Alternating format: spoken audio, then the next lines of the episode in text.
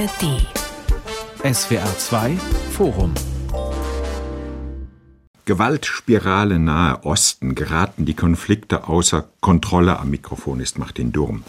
Seit dem Terrorangriff der Hamas auf Israel am 7. Oktober warnen Politiker und Nahostexperten vor der Gefahr eines Flächenbrandes. Von einem akuten Eskalationsrisiko im Nahen Osten ist da immer wieder die Rede. Aber womöglich ist dieses Szenario ja schon Realität, denn was in Gaza geschieht, hat längst die gesamte Region erfasst. Mit einem Mal redet alle Welt von den Houthi, die vorher kaum jemand kannte. Mittlerweile kennt man die schon. Es gibt fast täglich Angriffe der jemenitischen Houthi-Miliz auf Frachtschiffe im Roten Meer. Dazu gibt es Gefechte entlang der israelisch-libanesischen Grenze, wo die Hezbollah aktiv ist, und es gibt vom Iran unterstützte Schiitenmilizen, die immer wieder amerikanische Stützpunkte in Syrien und im Irak beschießen. Es sieht ganz danach aus, als habe die gefürchtete Eskalation nicht die Form eines Flächenbrands, sondern eher die eines Schwelbrands angenommen. Die Frage ist also, was braut sich da zusammen? Droht am Ende doch der große Krieg, die Konfrontation womöglich sogar mit dem Iran? Darüber sprechen wir in diesem SWR2 Forum und mit dabei ist Professor Dr. Katayun Amirpur. Sie ist Islamwissenschaftlerin an der Universität Köln. Wir haben Dr. Guido Steinberg eingeladen. Er ist Nahostexperte der Stiftung Wissenschaft und Politik in Berlin und Richard C. Schneider, Journalist, Autor, der die meiste Zeit in Israel lebt, uns heute aber aus München zugeschaltet ist. Herr Schneider, steigen wir ganz aktuell in dieses SWR2-Forum ein. Heute Morgen meldeten viele Nachrichtenagenturen, dass es positive Signale für eine Waffenruhe gäbe. Da war sogar von Hoffnung die Rede. Teilen Sie die? Nein, zunächst einmal überhaupt nicht, weil die Forderungen, die die Hamas gestellt hat für eine Waffenruhe, sind für Israel nicht annehmbar. Sie verlangen ähm, dafür, dass die Geiseln freigelassen werden, äh, 135 Tage eine Waffenpause. Sie verlangen, dass danach der Krieg komplett beendet wird. Sie verlangen, dass die israelische Armee komplett aus Gaza abzieht und dass man in einer relativ frühen Phase bereits wieder anfängt, Krankenhäuser und Flüchtlingslager aufzubauen. Das sind alles Maximalforderungen, das war klar. Ähm, das ist im Grunde genommen eine verklausulierte Form ähm, dass man nicht annehmen will, was da angeboten wurde. Israel kann das nicht annehmen. Würde Israel das annehmen, wäre der ganze Krieg aus israelischer Sicht völlig umsonst gewesen. Man hätte nicht nur nichts erreicht, sondern man hätte der Hamas mit so einem Deal tatsächlich auch noch einen moralischen Sieg gegeben. Insofern war klar, dass Israel dazu erstmal Nein sagen wird, aber die Verhandlungen werden weitergehen. Bereits morgen in, wird in Kairo wieder weitergeredet in, hinter den Kulissen. Mal sehen, wie sich das weiterentwickelt. Hm, die israelische Regierung hat ja trotz allem gesagt, sie prüfe diese Vorschläge in allen Einzelheiten. Was soll da eigentlich geprüft werden, wenn Israels Regierungschef Netanyahu erklärt, er wolle koste es, was es wolle, den totalen Sieg über die Hamas. Den hat er ja längst noch nicht erreicht. Nein, den hat er längst noch nicht erreicht und im Grunde genommen ist ihm auch völlig klar, dass er den gar nicht erreichen kann. Ähm, aber er muss das sagen, das ist ja von Anfang an so gesagt worden, er muss das sagen, weil er in seiner Regierungskoalition Rechtsextreme hat, die das wirklich wollen, die im Grunde genommen nicht nur die komplette Niederlage der Hamas sich vorstellen und wünschen, sondern auch davon träumen, dass äh, man Gaza wieder komplett wiederbesetzt und dass man auch Gush Katif, das heißt die Siedlungen, die Israel bis 2005 in Gaza hatte, und die der damalige israelische Premier Ariel Sharon äh, abziehen und, und, und, und ähm, äh, abziehen hat lassen. Das heißt, es ist ja seit 2005 kein einziger Israeli mehr als Siedler oder als Soldat in Gaza. Die träumen ja davon, das alles wieder aufzubauen. Ähm, Netanyahu hat sich jetzt auf diese Position versteift, lässt aber gleichzeitig ähm, seinen Geheimdienstchefs verhandeln, weil er im Grunde genommen versuchen muss, eine Quadratur des Kreises zu leisten, die er sich selber quasi als Bein gestellt hat. Auf der einen Seite zu sagen, Kriegsziel Nummer eins ist, die Hamas komplett zu vernichten. Kriegsziel Nummer zwei, gleichwertig natürlich, ähm, ist die Befreiung der Geiseln und das ist äh, so nicht zu kriegen.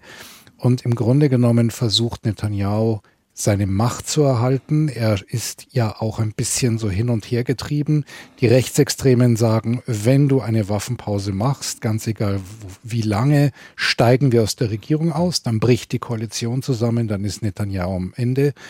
Und Benny Gantz und äh, Gadi Eisenkot, zwei ehemalige Generalstabschefs der israelischen Armee, die mit ihrer Oppositionspartei Partei Nationale Einheit in das Kriegskabinett, in diese Notstandsregierung eingetreten sind, wollen aber unbedingt, dass die Geiseln freigelassen werden und drängen da auch Netanyahu und drohen eben auch, wenn er nur nach seinen eigenen Interessen geht, auszusteigen. Also wir sind von einer Feuerpause, von einer Waffenruhe weiter entfernt denn je, Frau Amipur.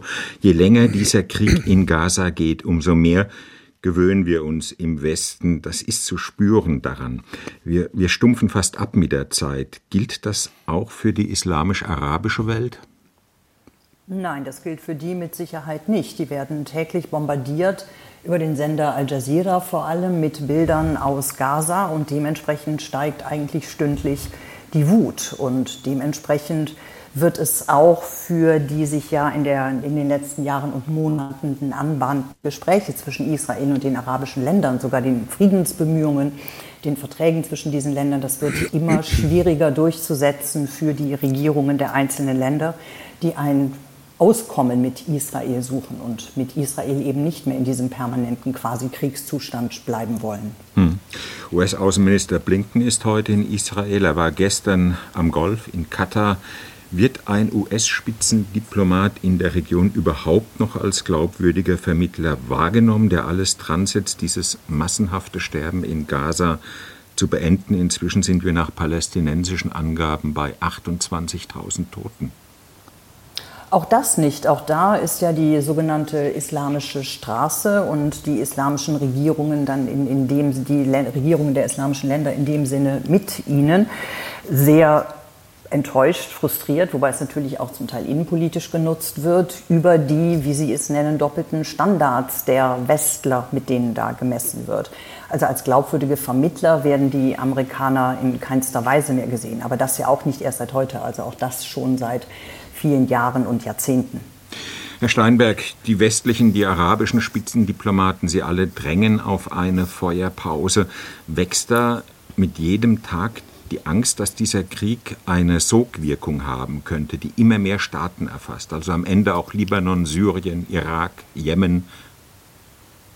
Ja, ja, dass äh, diese Sorge wächst in westlichen Hauptstädten, diese Sorge wächst auch in den Hauptstädten des Nahen Ostens.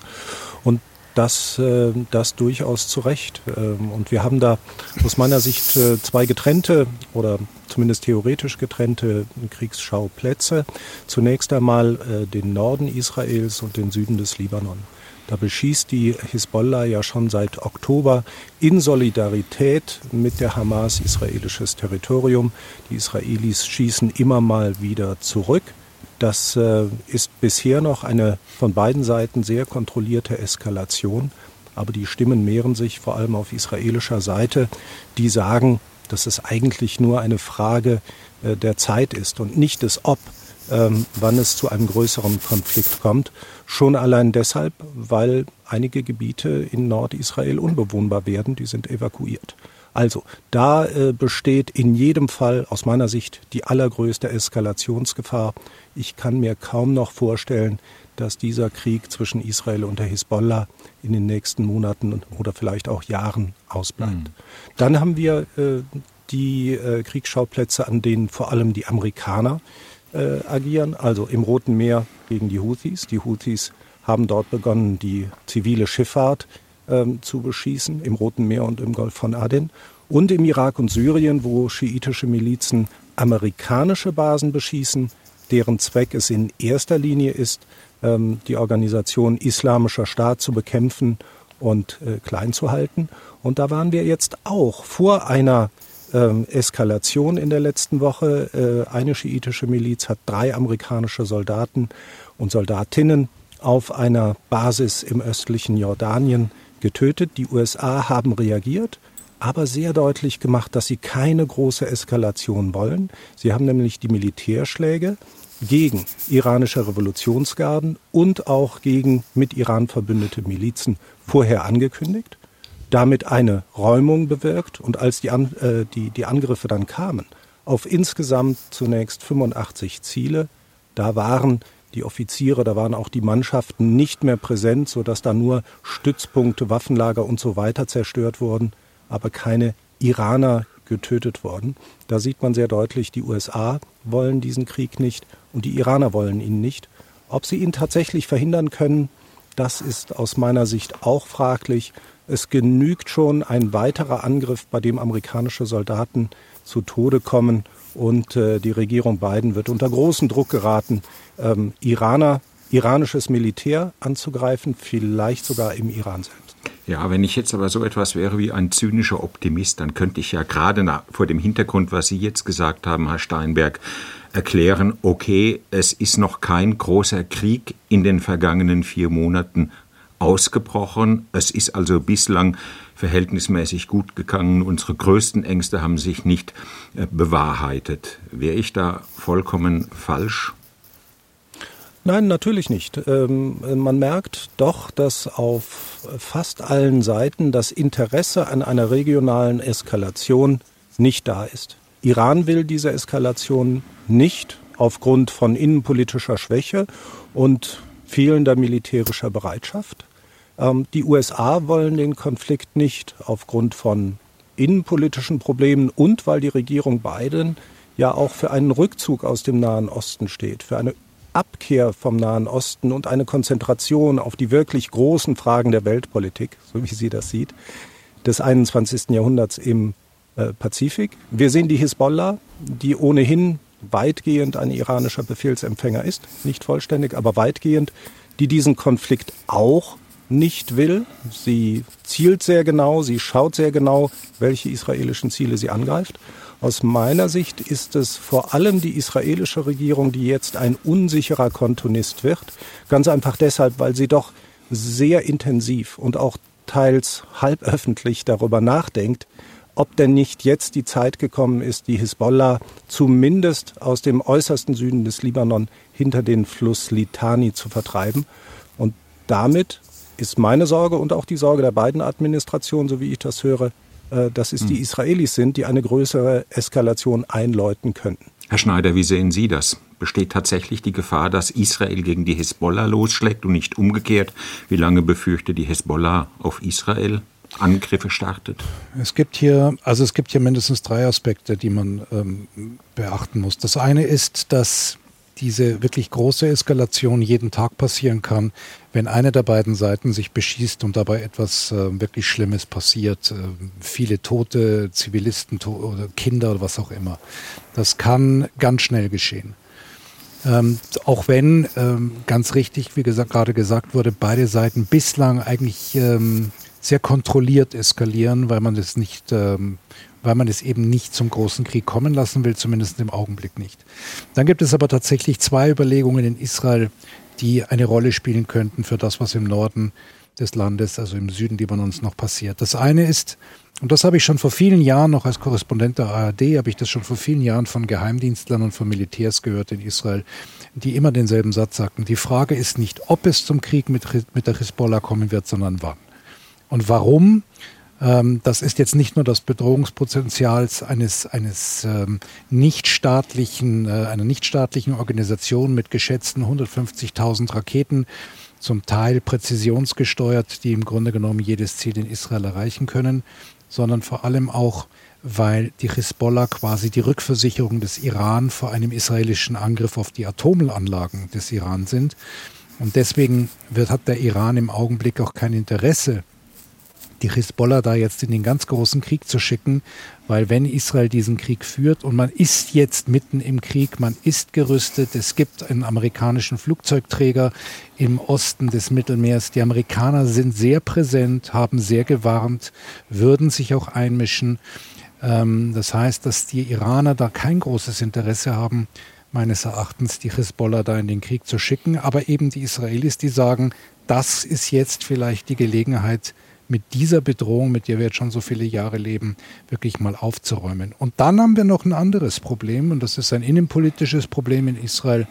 Netanyahu will unbedingt an der Macht bleiben. Er muss an der Macht bleiben, aus seiner Sicht heraus, nicht nur, weil er in seinen Augen der beste Premier Israels ist, den, den dieses Land je gehabt hat und je haben könnte, sondern auch, und das schwelt immer im Hintergrund bei vielen Entscheidungen mit, weil gegen ihn ein Prozess läuft wegen ähm, mutmaßlicher Korruption in drei Fällen. Sollte er verurteilt werden in diesem Prozess, könnte ihm sogar eine Gefängnisstrafe drohen. Und das will er unbedingt verhindern. Und es gibt ja, Herr Schneider, wenn ich Sie da unterbrechen darf, sogar die Überlegung, wenn der Gaza-Krieg tatsächlich mal zu Ende gehen würde, würde Netanyahu alles tun, um dann Israel in einen Krieg mit der Hisbollah ähm, hinein um eben auch selbst weiter an der Macht bleiben zu können. Halten Sie das für denkbar, eine derart zynische Kalkulation des israelischen Regierungschefs? Ähm, diese Diskussion gibt es. Ähm, dass er sich das möglicherweise denkt, kann ich mir gut vorstellen, aber dagegen sprechen mindestens zwei Aspekte.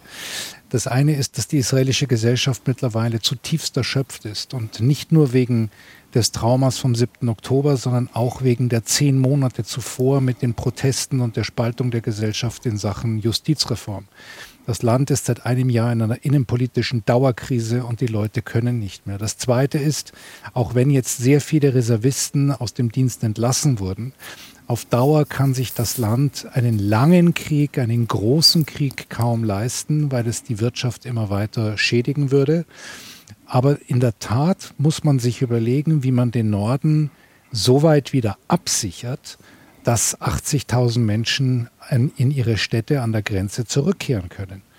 Und da sind ja die Amerikaner sehr aktiv im Hintergrund und mhm. versuchen ja zu vermitteln. Und man kann wirklich nur hoffen, dass das auf diplomatischem Weg gelöst werden kann. Frau Amirpur, das haben wir jetzt schon öfter gehört. Der Iran ist letztendlich nicht daran interessiert, die Hisbollah in den großen Krieg hineinzuschicken. Glauben Sie das, dass sich die Führung in Teheran tatsächlich so rational verhält, die große Provokation nicht zu wagen? Da bin ich mir in der Tat ziemlich sicher. Also zum einen wissen die Iraner, dass wenn sie angegriffen werden, sie äh, defensiv nicht besonders gut in der Lage wären, das Land zu verteidigen. Das ist das eine. Aber was möglicherweise noch viel entscheidender ist, ist, dass der iranischen Führung durchaus klar ist, dass sie keine Mehrheit für einen Angriffskrieg haben würde. Also schon wenige Tage nach dem terroristischen Angriff der Hamas auf auf Israel gab es in einer iranischen Zeitung, Etemad, das war am 15. Oktober, ein Editorial eines äh, Geheimdienstmitarbeiters. Das ist ein sehr ranghoher Mann, Ali Rajabi, der den Geheimdienst mit aufgebaut hat der sehr deutlich formuliert hat, dass sich in der iranischen Bevölkerung keine Mehrheit für einen Angriffskrieg gegen Israel finden würde. Und das bestätigt sich letztlich vor allem auch durch die Proteste der letzten Jahre und Jahrzehnte, also nicht nur die vom September 2022, die dann ja monatelang noch weitergingen, sondern es ist in der Tat so, dass der meistgehörteste Slogan seit den Protesten 2009 der ist, der besagt, weder Libanon noch Gaza, mein Herz gehört Iran. Und damit soll gesagt werden, was haben wir da eigentlich zu suchen? Was scheren wir uns um die Konflikte der, der Palästinenser mit Israel? Warum finanzieren wir die? Die Schätzungen liegen ja bei 30 Millionen im Monat, die Iran der Hamas überweist, ganz zu schweigen von dem, was dann noch an die Hisbollah und an die Houthi geht, plus die militärische Ausbildung und die Logistik. Und ein Gros der Bevölkerung sagt, das ist alles überhaupt nicht unser Problem. Unser Problem ist, dass wir zwischen 50 und 80 Prozent der Bevölkerung inzwischen unterhalb der Armutsgrenze leben und dieses Geld ganz gut selber gebrauchen könnten. Und was auch hinzukommt, rein ähm, ja, ideell, ideologisch von Seiten der Bevölkerung aus, dass je stärker antisemitische, anti-israelische Propaganda begangen wird vom Regime, sich dieses Regime kritische äh, diese regimekritische Bevölkerung sich natürlich eher israelfreundlich zeigt. Auch das haben wir gesehen nach dem Angriff vom 7. Oktober. Also während in vielen Städten und natürlich auch in Iran die regimegesteuerten Demonstrationen gegen Israel äh, zu sehen waren. Aber was wir eben auch mitbekommen haben, war ganz stark über Social Media, dass sich zum Beispiel Studierende geweigert haben, über die Israel-Flagge, die ähm, die traditionell vor den Seminargebäuden als Fußabtreter ausgelegt wird, dass sie sich geweigert haben, sich ihre Füße daran abzuputzen, stattdessen drüber gesprungen sind.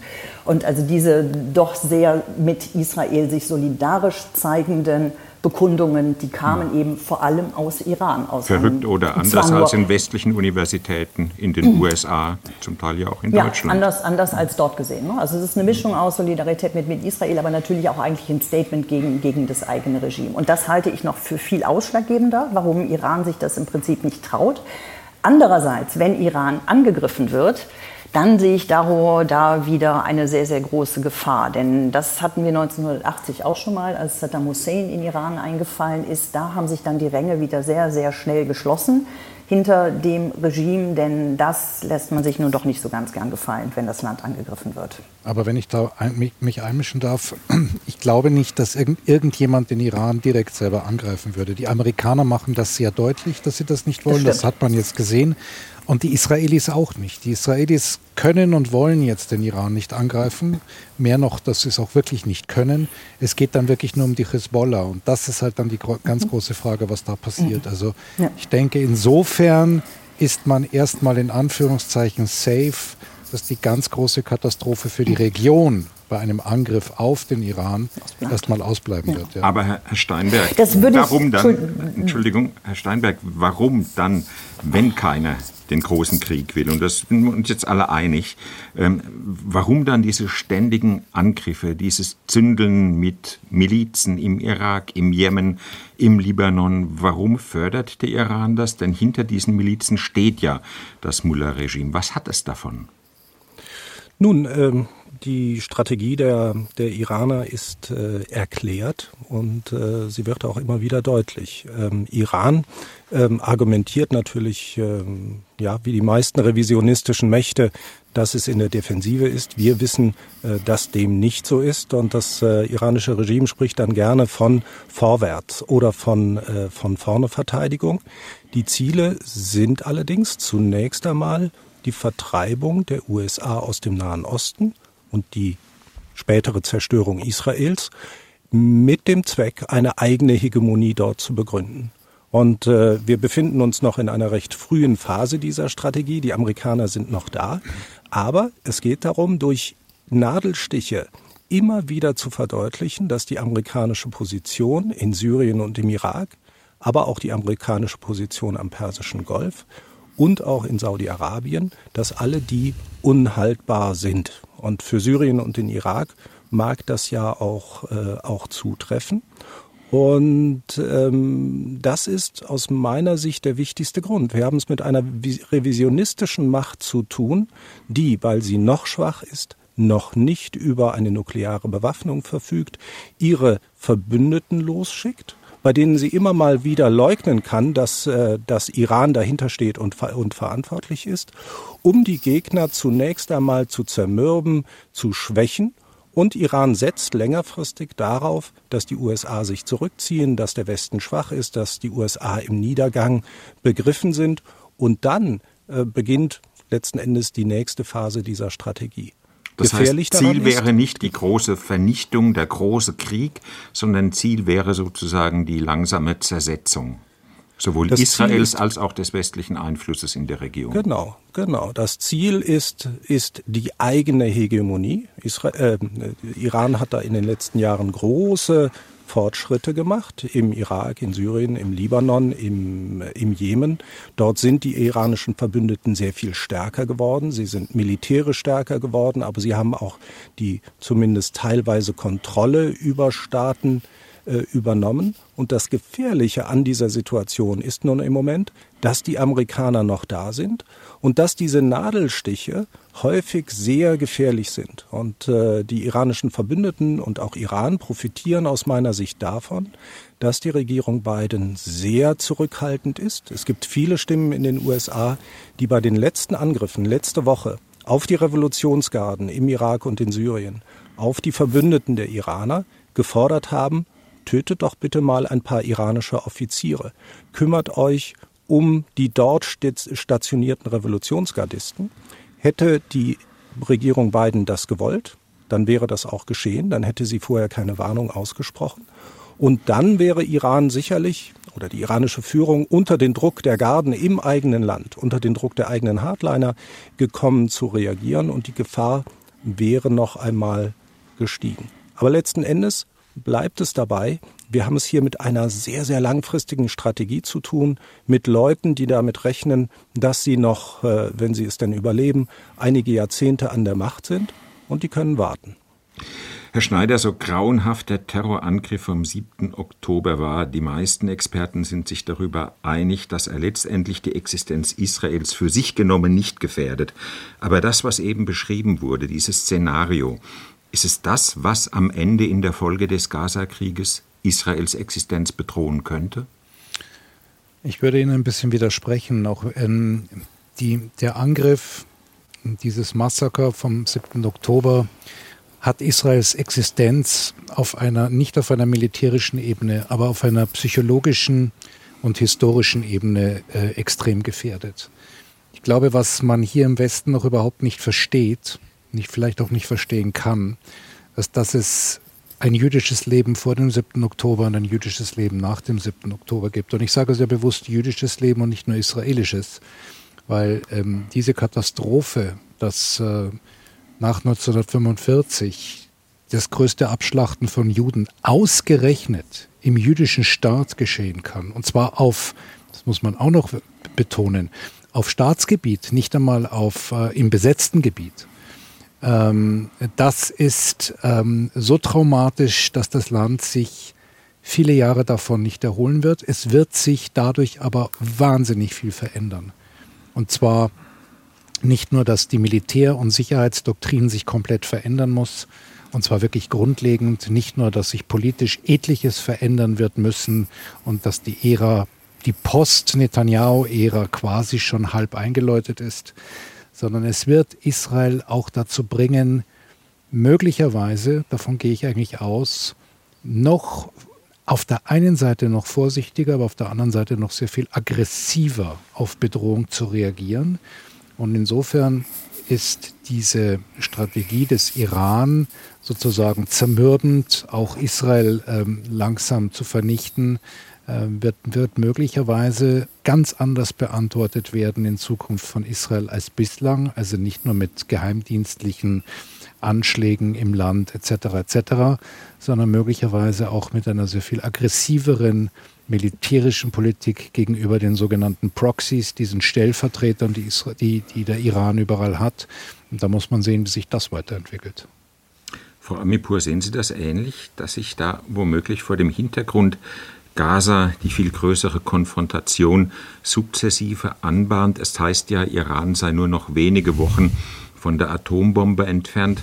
Ähm, kommt das Regime in dieser Phase des Gaza-Krieges es womöglich gelegen, dass der Westen jetzt nur auf Gaza schaut und man dann selbst das Atomprogramm sozusagen angesichts dieser Ablenkung entwickeln kann bis zu seinem Ende hin?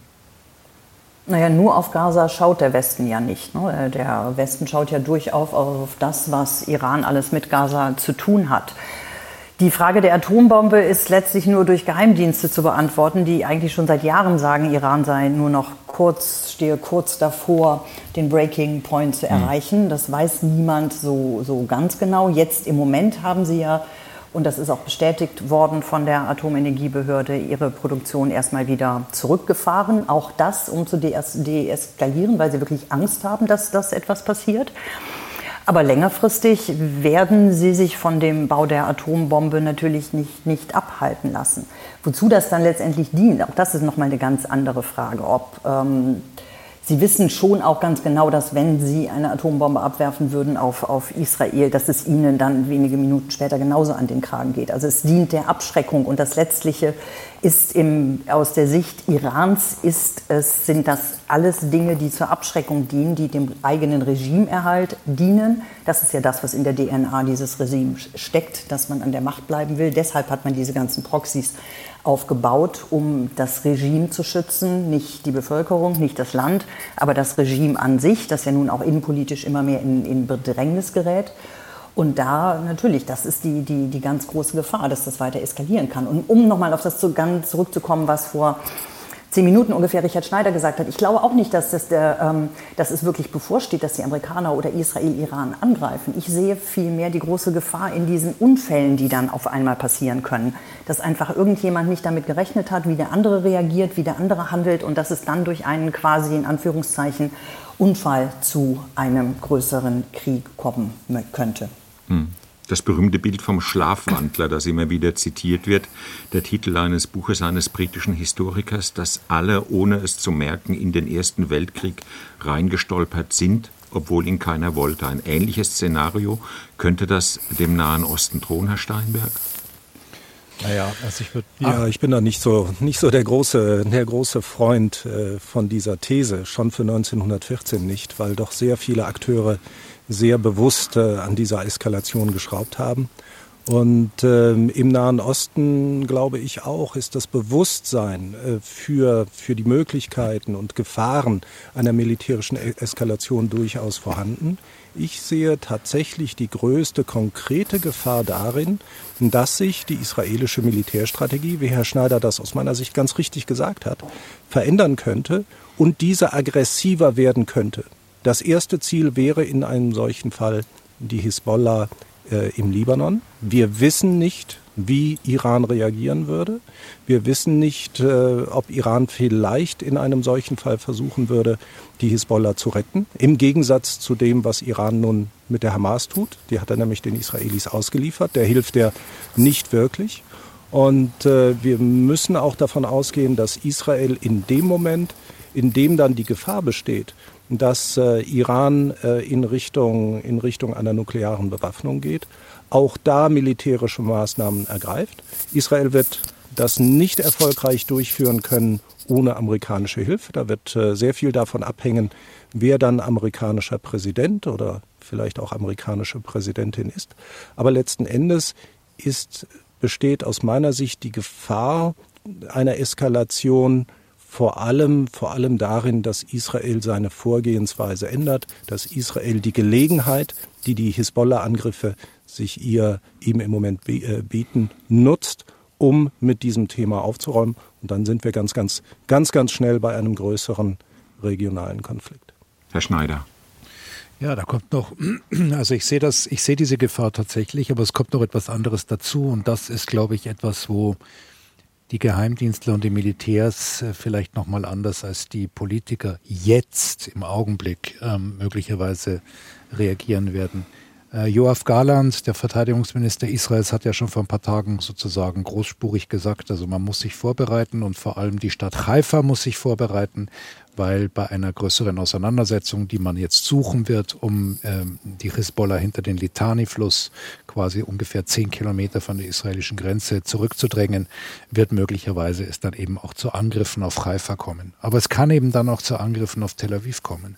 Es kann zu Angriffen auf die Infrastruktur Israels kommen. Es kann zu Angriffen auf die Häfen, auf den Flughafen Israels kommen.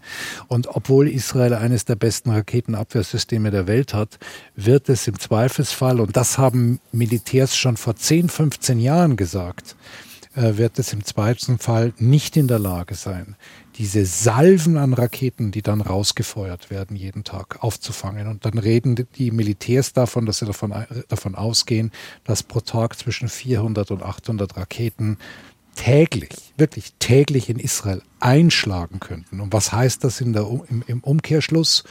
Dass die israelische Luftwaffe mit unglaublicher Gewalt und mit, mit großer Feuerkraft im Libanon alles plattbomben muss, um die eigene Bombardierung so schnell wie möglich zu unterbinden und zu beenden. Und libanesische Experten rechnen in so einem Krieg damit, dass in, im Libanon zwischen 300 und 500.000 Menschen sterben. Also wir reden da von Dimensionen, von denen wir im Augenblick sehr weit entfernt sind, also selbst trotz der sehr, sehr hohen Opferzahlen in, in Gaza. Aber das sind die Szenarien, über die diskutiert wird, die diskutiert werden. Und ähm, die sind, die sind bedrohlich und es ich, ich glaube eben auch, dieser Krieg mit der Hezbollah wird kommen, ob jetzt würde ich nicht wagen zu sagen, zu behaupten. Aber dass er kommen wird, bin ich mir ziemlich sicher. Nun reden wir die ganze Zeit fast nur über die Hezbollah, fast nur über den Iran. Dabei ist ja einer der Hauptakteure zurzeit, der täglich Schlagzeilen macht, eine jemenitische Miliz, die Houthi, eine Miliz aus Stammeskriegern, die ist hochgerüstet vom Iran auf modernstes militärisches Niveau. Die sind in der Lage, den Welthandel aus dem Gleichgewicht zu bringen, Handelsrouten am Roten Meer zu kappen, Containerflotten fahren jetzt rund um Afrika. Frau Amipur, wie ist es dem Iran eigentlich in den vergangenen Jahren gelungen, eine Stammesmiliz, deren Krieger lange Zeit nur Kalaschnikows und Jambias Krummdolche trugen, zu einer regelrechten Armee auszurüsten für eine solche Konfrontation? Wie schafft man das? Wie kriegen die das hin in Teheran? Und in denen sie ziemlich viel Geld investieren. Und das war ja nun auch nicht die erste Miliz, die sie ausgerüstet haben. Das haben sie ja nun bei anderen auch schon gemacht. Das haben sie im Irak gemacht, das haben sie mit der Hisbollah gemacht. Sie haben sich darauf verlegt, sowohl ausbildungsmäßig als auch indem sie das notwendige Gerät geliefert haben, ihre Proxys so aufzustellen, dass sie schlagkräftig werden. Über die Houthis hat man ja immer gesagt, das seien die, die, diese, die Lumpen- oder Badelatschen-Rekruten, die sie da hätten. Aber wie wir gesehen haben, sind sie in den, in den letzten Jahren sehr gut ausgebildet worden und sehr, sehr schlagkräftig geworden. Da hat Teheran einfach sehr viel investiert. Und mittlerweile scheinen sie so etwas wie die Guerilla-Stars, vor allem in der äh, islamisch-arabischen Jugend zu sein, Herr Steinberg. Ist das tatsächlich so? Laufen Sie inzwischen der Hezbollah in Ihrem Heldenmythos den Rang ab? Ja, äh, das kann man durchaus sagen, äh, wobei äh, ich, äh, ich glaube, ich muss Sie nochmal zur Hisbollah zurückführen. Sie haben ja eben gesagt, alle Wege wir, führen wir zu Hisbollah. Genau. Hm. Und wenn Sie mal auf die Kampfstärke der Houthis schauen ähm, und auf die Entwicklung, dann werden Sie feststellen, äh, dass das eben nicht nur äh, die Kurzbrigaden der iranischen Revolutionsgarden waren, die dort ausgebildet haben, die finanziert haben, die aufgebaut haben, die Raketen und Drohnen herangeschafft haben. Die Ausbilder im Jemen sind vor allem Hisbollah-Ausbilder. Die Iraner schicken diese Hisbollah-Ausbilder nämlich gerne vor. Sie nutzen sie auch im Iran sehr gerne, um die Verbündeten auszubilden, die Arabisch sprechen. Iranisches Personal ähm, hat ein größeres Problem mit vielen der arabischen äh, Trainees. Ähm, Entschuldigung in Richtung Frau Amir, Amirpur. Die Iraner haben da eine, eine ganz, ganz eine ganz, ganz schlimme Reputation, sehr arrogant, sehr hochfahrend zu sein und gar nicht klarzukommen mit all diesen Rekruten aus der arabischen Welt. Das ist einer der Gründe dafür, warum die Iraner gerne die Hisbollah losschicken. Und äh, schon in der Frühzeit, als die Houthis in den ersten Jahren sich, äh, sich noch der Angriffe der, der jemenitischen Zentralregierung erwehrten, da hat man immer wieder feststellen können, dass diese Kämpfer zwar wenige waren, tatsächlich äh, Badeschlappen getragen haben, Flipflops getragen haben und nur Kalaschnikows besessen haben, aber sehr gut organisiert und sehr gut ausgebildet waren. Das war aus meiner Sicht schon ein erster Hinweis auf die, auf die Hisbollah. Man sollte aus meiner Sicht gar nicht so sehr betonen, wie, äh, wie, wie stark, wie, wie groß die iranische Unterstützung ist. Wir haben es hier mit einem sehr professionellen militärischen Akteur zu tun der über fast zwei Jahrzehnte sehr gezielt aufgebaut wurde und in den letzten Jahren nun Zugriff bekommen hat auf insgesamt doch sehr billige, aber sehr effektive Waffen, Raketen, ballistische Raketen, Marschflugkörper und Drohnen.